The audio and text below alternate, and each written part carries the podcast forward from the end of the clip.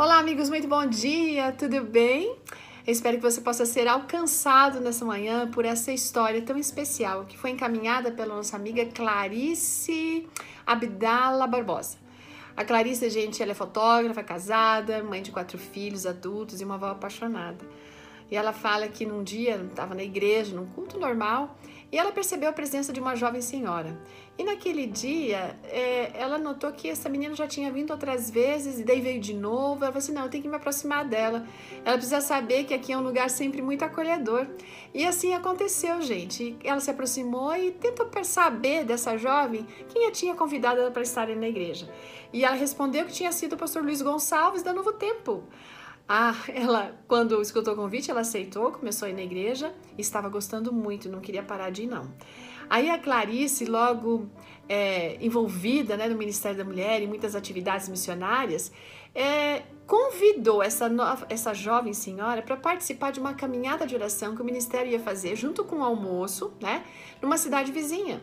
E ao fazer o convite, essa menina logo falou assim: Não, eu vou sim. E foi muito feliz.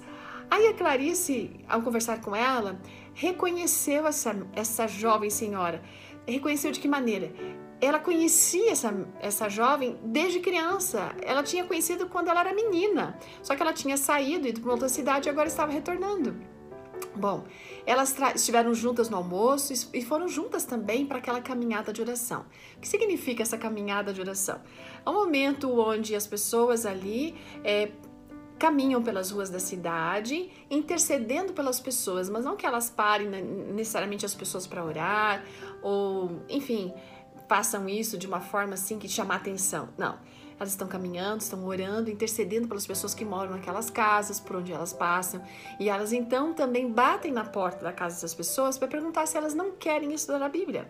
Então elas levam sempre umas fichas para poder anotar o nome dessas pessoas, a fim de que não fique perdido o nome, o endereço dessas que querem estudar a palavra de Deus.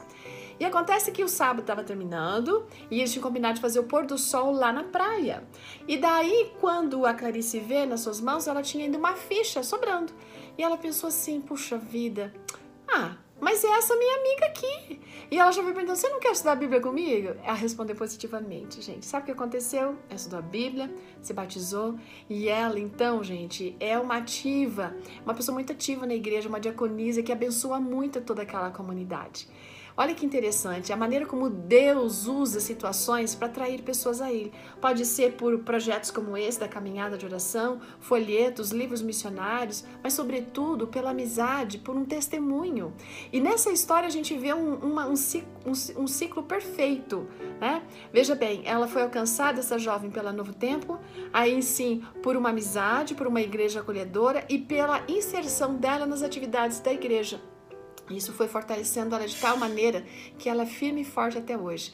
Queridos, que Deus possa tocar nosso coração nesse dia para a gente poder compartilhar esse evangelho de alguma maneira e a gente ter certeza de que o Senhor está aí, sabe, aproveitando todas as oportunidades para poder uh, encontrar as pessoas que precisam dele.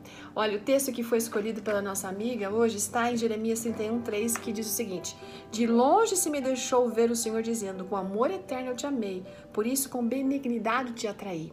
Que você sinta atraído por Cristo através dessa história a compartilhar. E você que está me ouvindo, que de repente ainda não decidiu por Cristo Jesus, permita ser atraído por ele. Estude a Bíblia e aceite-o como seu salvador pessoal. Um grande dia para você e até amanhã. Tchau.